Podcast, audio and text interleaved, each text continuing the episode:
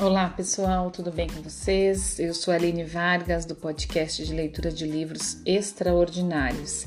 Estou lendo o livro da Clarissa Pincola Estes, Mulheres que Correm com os Lobos. Nós continuamos aqui nas tarefas da, do conto de fadas da Vasalisa, né, onde ela traz essas tarefas para o entendimento das nossas tarefas é, de inicialização da nossa psique madura, né? De amadurecimento da nossa psique enquanto mulheres. E seguimos essa jornada linda aqui. Uma boa leitura e uma boa escuta para nós. Além disso, ela aprende que a mãe selvagem existe muito. Ela aprende que a mãe selvagem exige muito alimento para poder realizar seu trabalho. Não se pode impor a Baba Yaga uma dieta de folhas de alface e café preto. Se quisermos nos aproximar da mãe selvagem, devemos perceber que ela tem apetite por certos alimentos. Se quisermos ter um relacionamento com o feminino ancestral, precisaremos cozinhar muito.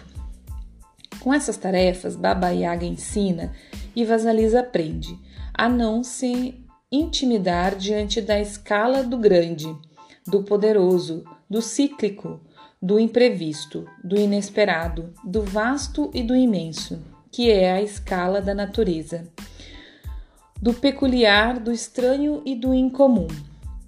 Os ciclos da mulher, de acordo com as tarefas de Vasalisa, são os seguintes: limpar nossos pensamentos, renovando nossos valores com regularidade,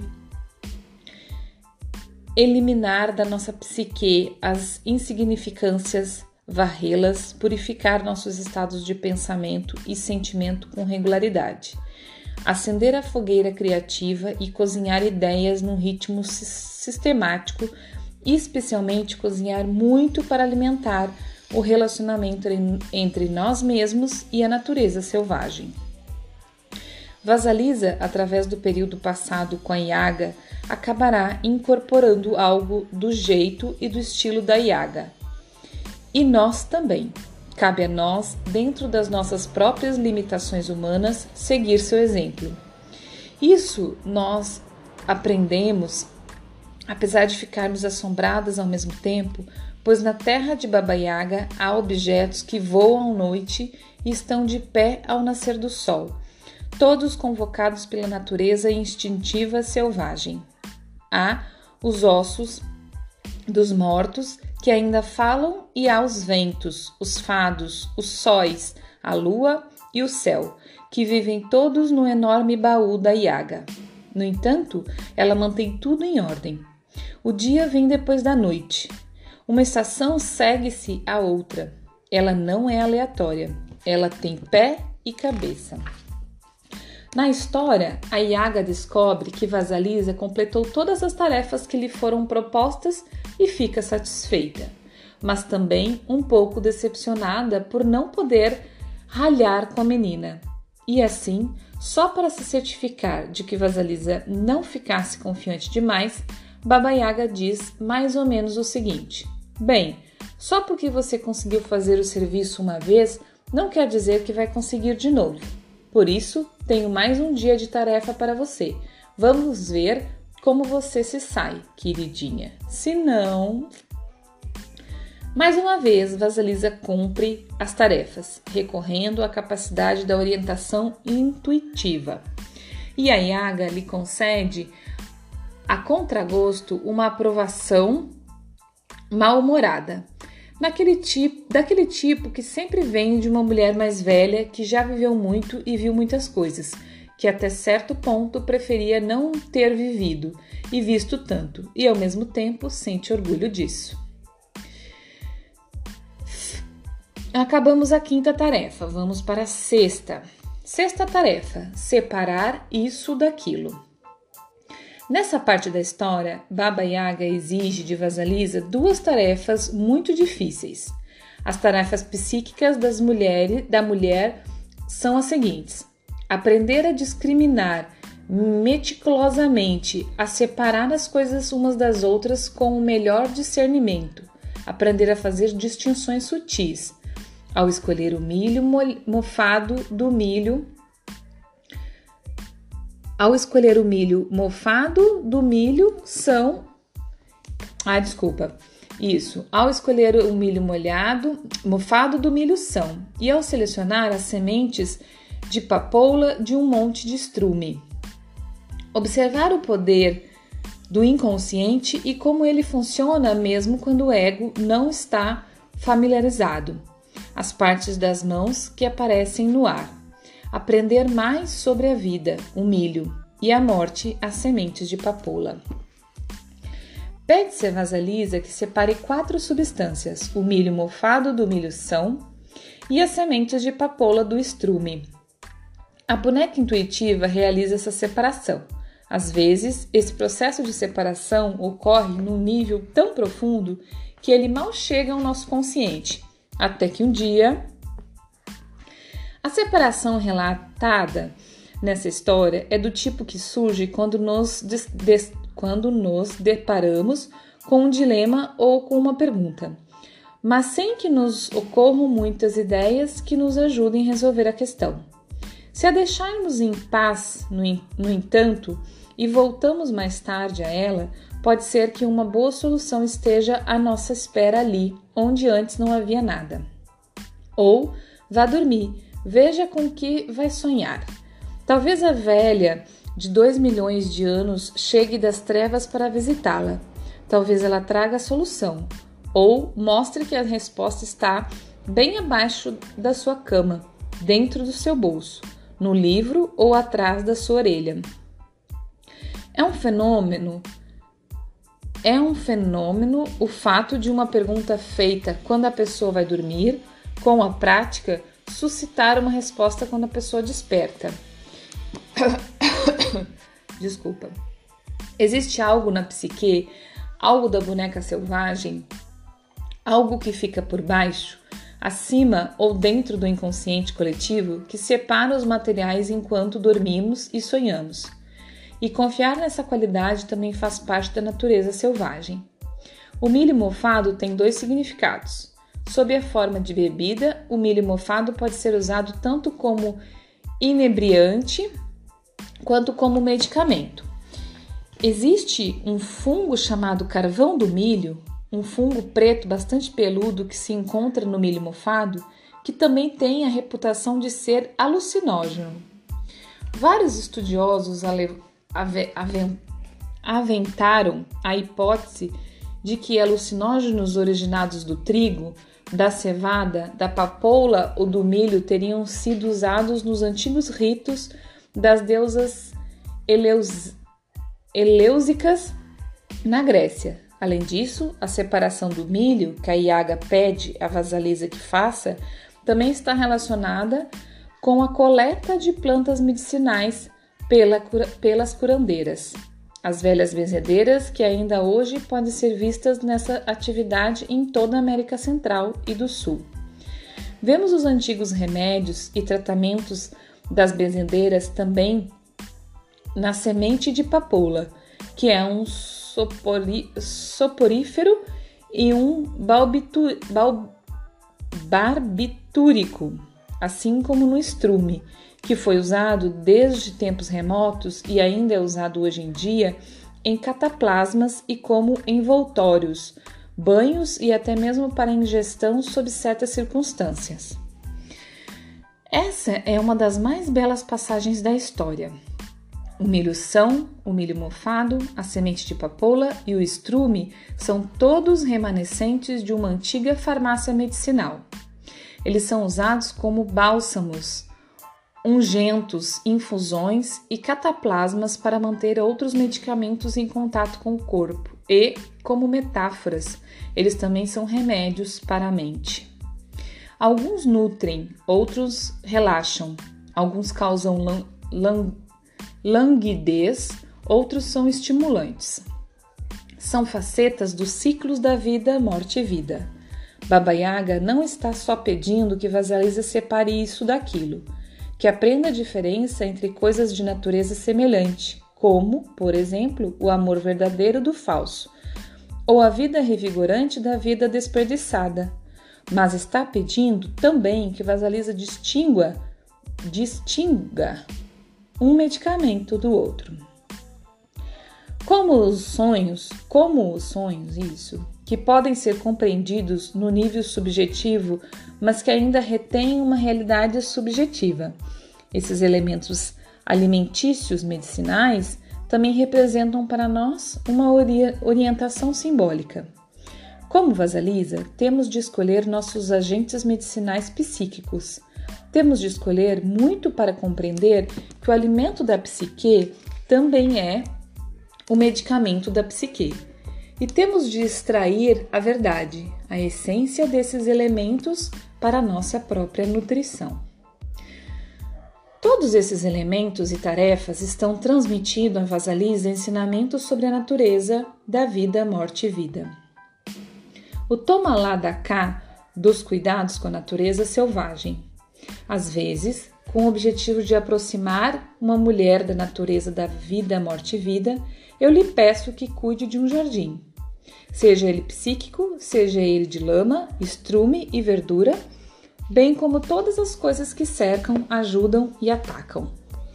Que ele representa a psique selvagem.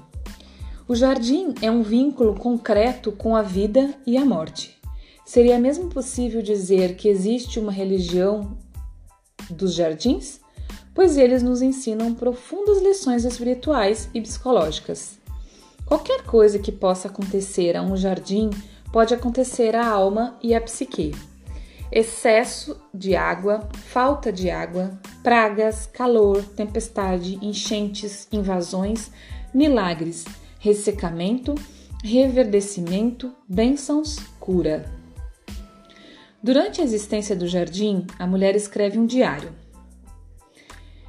registrando os sinais de doação de vida e de retirada de vida. Cada registro ajuda a formar uma sopa psíquica. No jardim, adquirimos prática para deixar que pensamentos, ideias, preferências, desejos e até mesmo amores vivam e morram. Plantamos, arrancamos, enterramos, secamos sementes, fazemos a semeadura, protegemos as plantinhas. O jardim é uma prática de meditação, a de dizer a hora de alguma coisa morrer. No jardim, podemos ver chegar a hora de desfrutar e a hora de regressão. No jardim, estamos nos movendo de acordo com a inspiração e a expiração da grande natureza selvagem, não contra ela.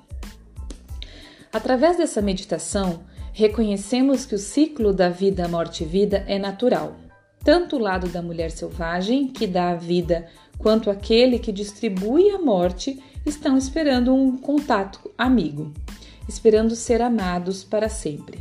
Nesse processo, nós nos tornamos como a natureza selvagem cíclica. Temos a capacidade de infundir energia e reforçar a vida, sem atrapalhar o que vai morrer. Então, pessoal, terminamos mais uma tarefa, a sexta, né? Maravilhosamente, é, assim, tão espetacular, tão maravilhoso esse aprendizado. E de verdade, gente, ela fala aqui, né, que na prática dela de consultório, ela orienta, né, as, ela falou lá em cima quando ela começou a falar de jardim, que ela orienta as clientes dela, né, pacientes, a a formarem um jardim, a cuidarem de um jardim, né?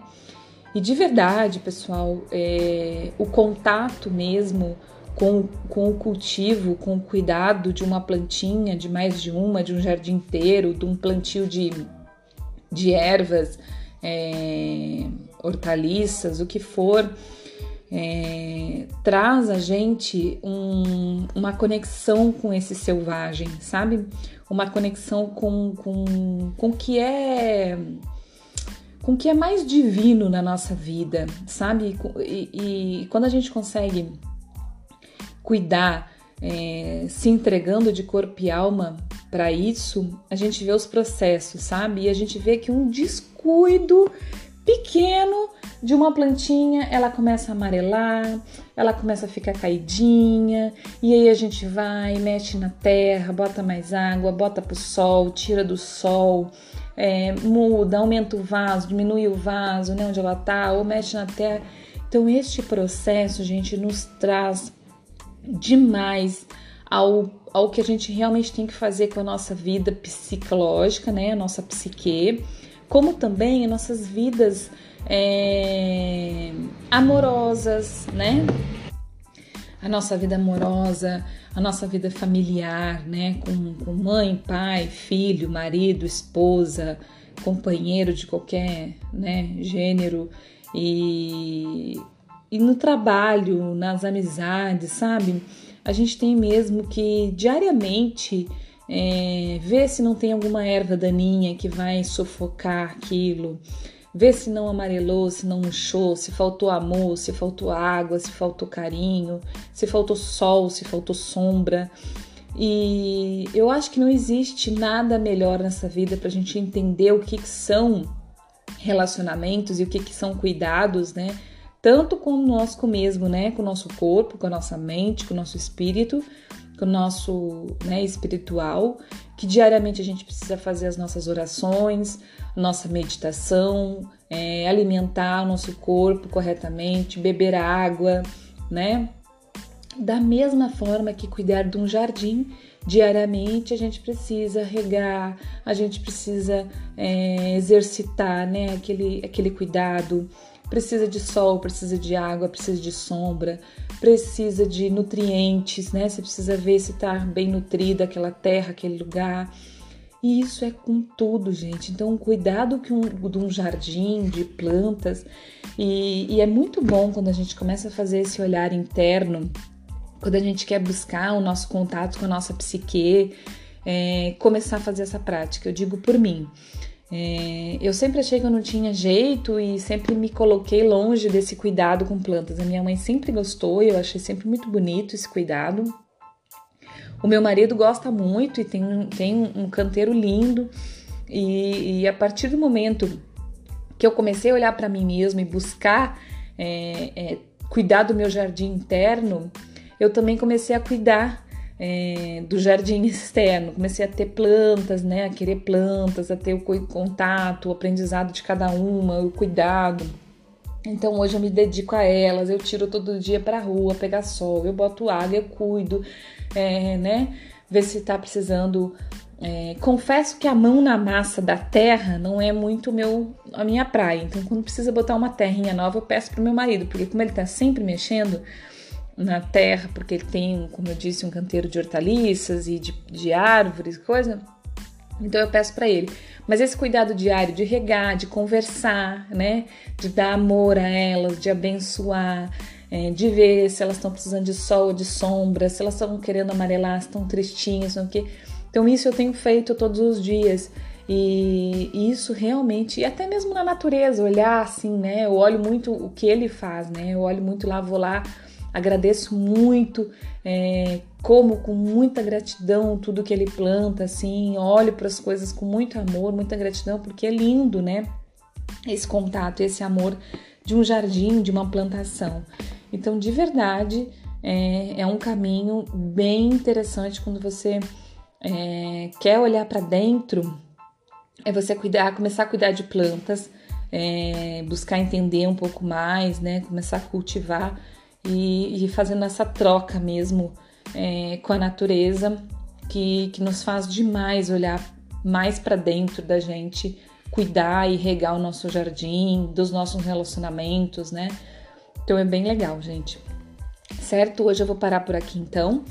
Paramos no sexta tarefa, certo? Amanhã a gente lê a sétima. E mais uma vez eu agradeço muito a companhia, agradeço muito todos que estão aqui peço novamente que você comente comigo, que você compartilhe com outras mulheres e vem, vem novidade que eu já estou criando em relação a este livro, né, com base neste livro, que eu quero muito, muito, muito fazer esse livro chegar da melhor forma possível. E não só esse livro em si, mas os ensinamentos é, amplos que esse livro nos traz, né, é, a mais mulheres. Porque de verdade, uma coisa que eu tenho determinada em mim. É com essa minha prática, com essa meu, com esses meus estudos, é ajudar mais mulheres a viverem felizes. é, viverem livre de verdade, viverem em conexão consigo mesmas, porque nós somos os seios, né? Nós somos o ventre da humanidade. Por mais que a gente não pare, né, qualquer uma que não tenha parido, que não tenha tido filho, que não queira ter, de qualquer forma, é o ventre da humanidade, né? Nós mulheres temos a, a, a, essa questão da criação, né, do, do de sermos é, espiritualmente é, instintivas, né? E eu acho que, que a gente tem muito a acrescentar na, neste mundo aí, fazendo essa conexão com nós mesmas, tá bom? Então, um grande beijo, um grande abraço, muito obrigada. Bom dia, boa tarde, boa noite. Até amanhã.